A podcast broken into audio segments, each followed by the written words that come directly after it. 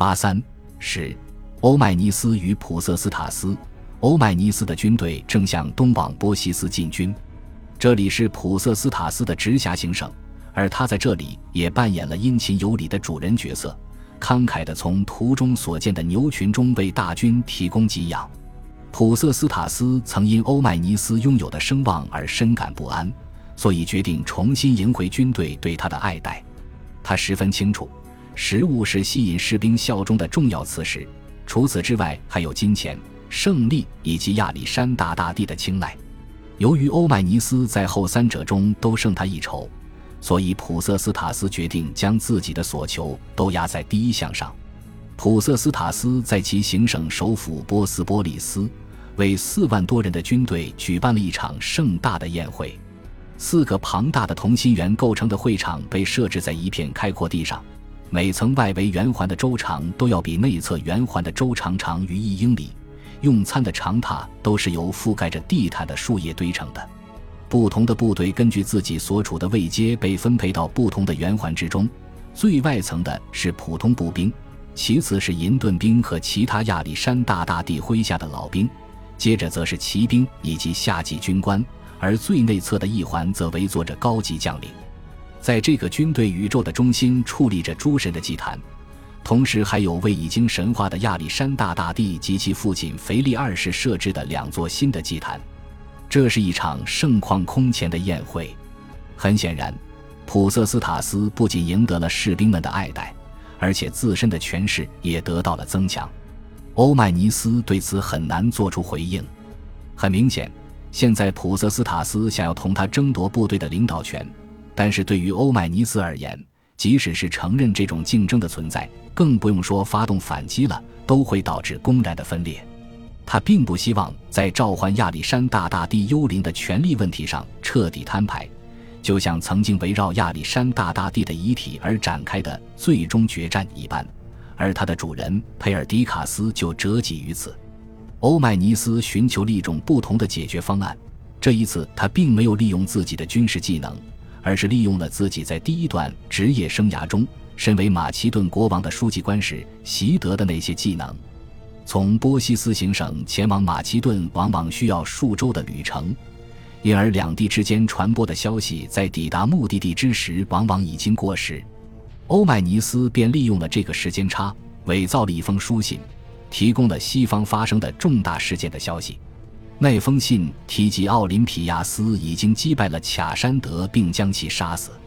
年幼的亚历山大现在已经稳坐于王位之上。波利伯孔及其麾下军队已经携精锐之师与成队战象横渡海峡进入亚细亚，并且正在向东挺进。欧迈尼斯将这封书信伪装成亚美尼亚当地波斯总督奥隆特斯所呈的报告。因为大家都知道奥隆特斯是普瑟斯塔斯的挚友，所以所有人都会相信他所说的话。为增加其真实性，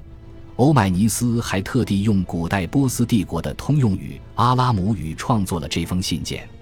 欧迈尼斯将伪造的书信发给所有指挥官传阅，信中的内容很快就被传播开了，整个营地都充满欢欣鼓舞、兴高采烈的氛围。士兵们纷纷表现出对欧迈尼斯的尊崇，他们相信欧迈尼斯的盟友已经在西方取得了胜利，并正向东挺进，帮助他与安提克作战。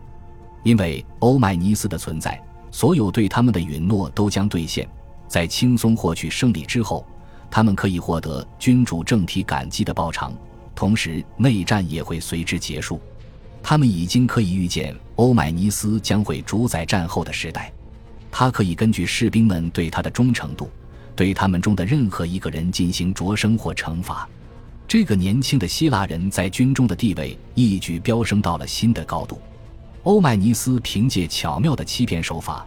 让普瑟斯塔斯在盛大的宴饮上取得的公关成果顿时黯然失色。他还通过指控普瑟斯塔斯的一位亲密盟友西比尔提亚斯涉嫌秘密援助安提克来巩固自己的优势。不管这项指控是否具有实质性的内容，这显然都是欧迈尼斯对普瑟斯塔斯的一次警告。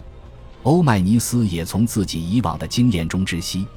随着他的地位日渐提升，其他的行省总督会对他愈加怨恨，于是欧迈尼斯设计了一项新举措来防止他们发动反叛。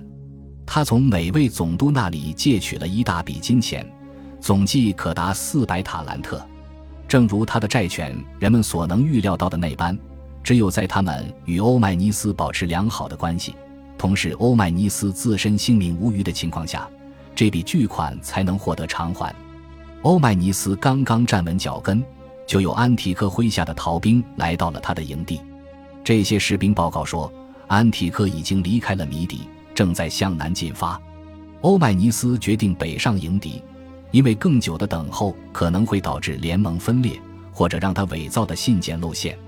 欧迈尼斯开始调动自己的军队，率领着他们进入位于现今伊朗西部的帕莱塔西奈。一场大战一触即发。感谢您的收听，喜欢别忘了订阅加关注，主页有更多精彩内容。